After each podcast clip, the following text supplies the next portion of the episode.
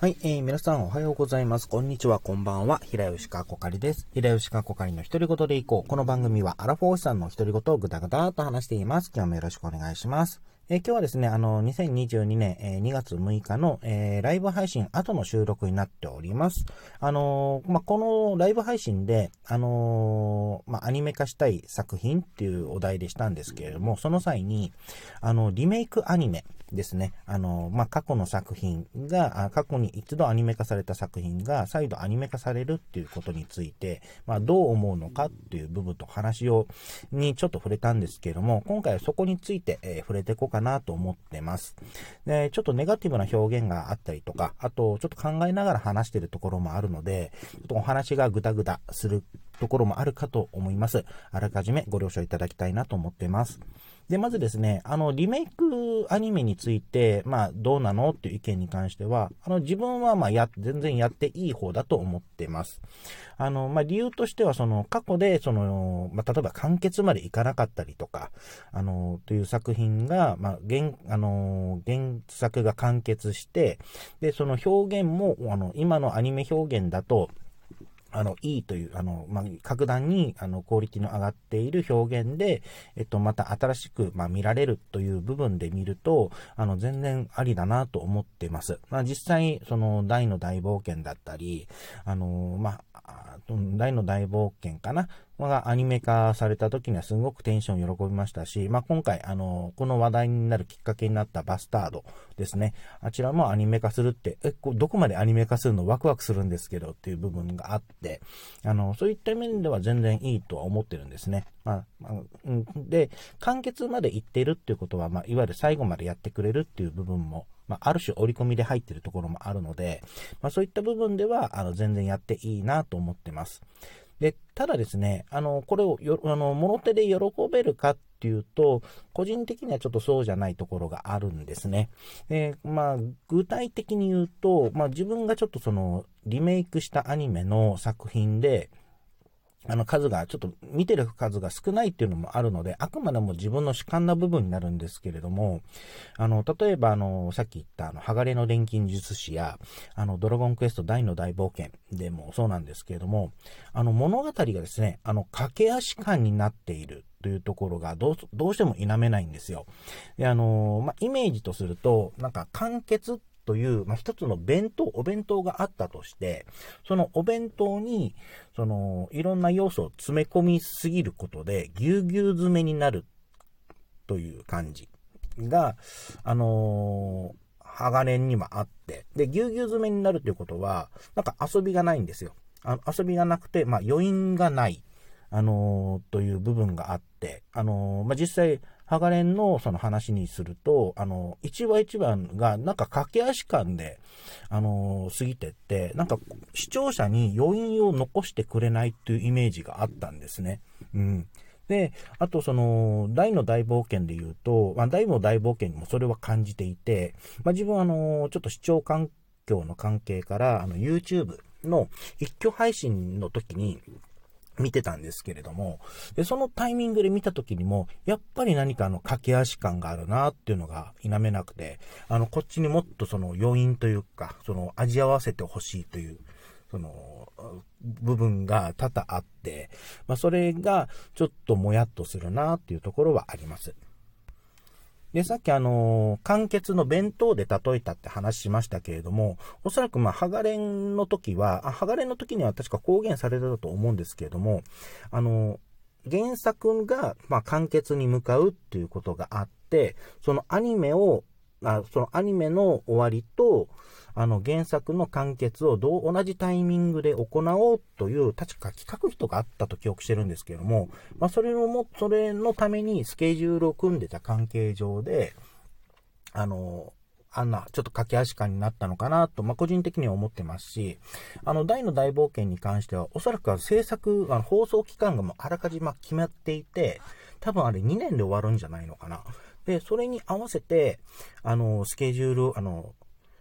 シナリオを組んでいるっていう関係もあって、あの、ちょっと、あの、必要な部分、あの、まあ、原作では見たかったところがちょっとはしょられてたりとか、あの、駆け足感になってるんじゃないかなって思うと、あの、思っているんですね。で、それをちょっと弁当でさっき例えたんですけども、あの、完結という弁当に、あの、まあ、うまく詰め込むために、あの、余計なもの、あの、よ、まあ、ちょっとこれはいらないなっていうところがちょっとはしょられてたっていう部分。え個人的にはその、え、そこ食べたかったんだけど、それがないってどういうことなの？みたいなところがあったりっていう部分なのかなっていう感じがしています。あと、再アニメ化された際に出てくる、まあ、話題としては、あの、オリジナルキャストがどうなるのかっていう話題ですね。うん。あの、まあ、自分見てませんけれども、あの、シャーマンキングが、あの、20、シャーマンキングも確か2000年代に1回アニメ化されて、で、去年か。あの、再アニメ化で放送されてますけれども、あの、キャストがほぼ変わらず続投されているっていう、あれは本当すごいことだと思うんですけれども、あれは全然いいと思うんですが、あの、個人的にはですね、あの、キャストの変更については、もう作品とかによってはありなんじゃないかなって思うようになってるんですね。で、この思うようになったきっかけっていうのがあって、あの、まあ、一つはあの、ドラえもんかな。あのー、ドラえもんって今、もう水田わさびさんなどが、あのー、の、えー、ドラえもんになっても10年以上経ってるんですけれども、確かドラえもんってその10年、15年、15年、10年、15年ぐらい前に、その、まあ、キャストの高齢化があったので、あの、主要5人のキャラクターの声優を一気に変えますよっていうことで、あれ賛否分かれたんですけれども、あれはま、結果的から見ると、まあ、今見るとやっぱ成功だったんじゃないかなと思いますよね。あの、今もドラえもんって作品は続いてますし、でそこであのね、当時中学生だった、小学生だったと記憶してるんですが、あの、木村昴さんが、今あの、いろんな場で活躍されてるってことも考えると、まあそういったことも含めて、あの、キャスト、まあキャストの新陳代謝っていうのは必要ないんじゃないかなと思うことが一つ。で、もう一つは、ちょっと自分の好きなコンテンツになるので、ちょっと複雑ではあるんですけれども、あの、マシン英雄伝渡るが、あの、実はこの去年ですね、あの、七根の流星丸竜神丸っていうタイトルで再アニメ化された、あの、まあ、続編が作られたんですよ。20年ぶりですよ。あの、ちょ、まあ、超マシンが、えっと、90、2000年行ってないはずなので、もうそこからかも20年ぶりの、あの、新アニメですよ。しかも、あの、オリジナルキャストも変わらずですよ。あの、すんごく嬉しいですし、自分、その、七根の流星丸は、あ、竜神丸は、あの、配信でも見ましたし、なんだったら、あの、今、もう放送は終了したのか。あの、再開という、その、編成編、あの、編集版ですね。の、あの、配信、あの、映画ちょっと見れな、あの、ね、地域上の関係で見れなかったりするんですけれども、あとあの、ブルーレイボックス、あの、早く一般で売ってくれと思ってるぐらいにはすごく楽しいですし、すごくもう楽しみ、あの、すごく嬉しいコンテンツではあるんですけれども、あのー、とですね、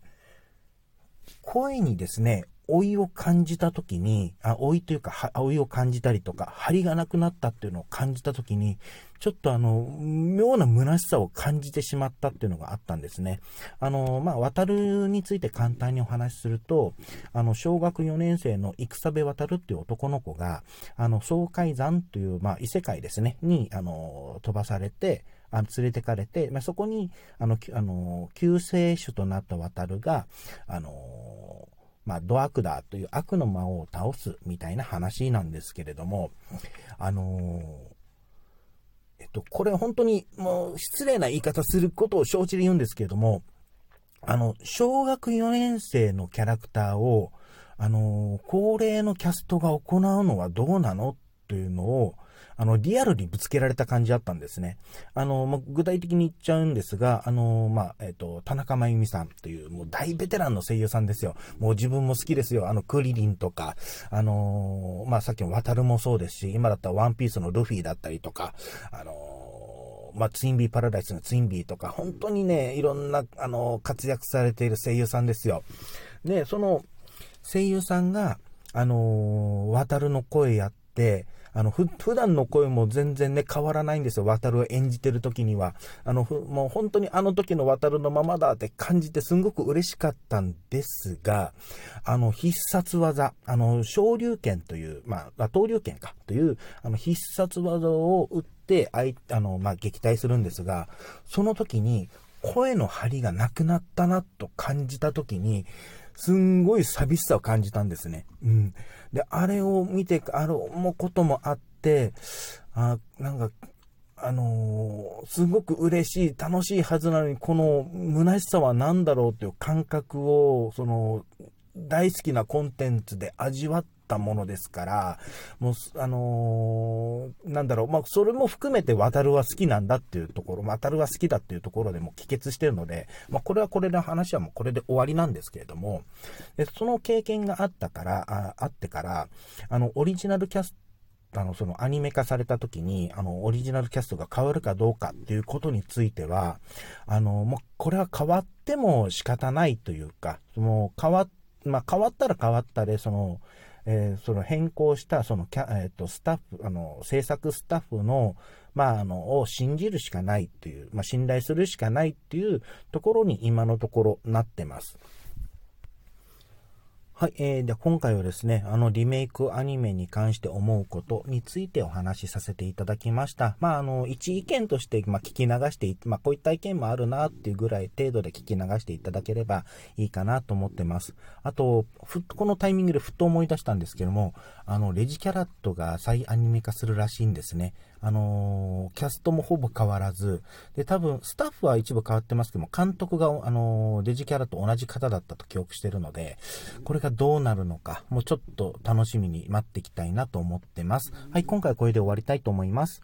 お相手は平吉かこかいでした。最後まで聞いていただいてありがとうございました。それではまた。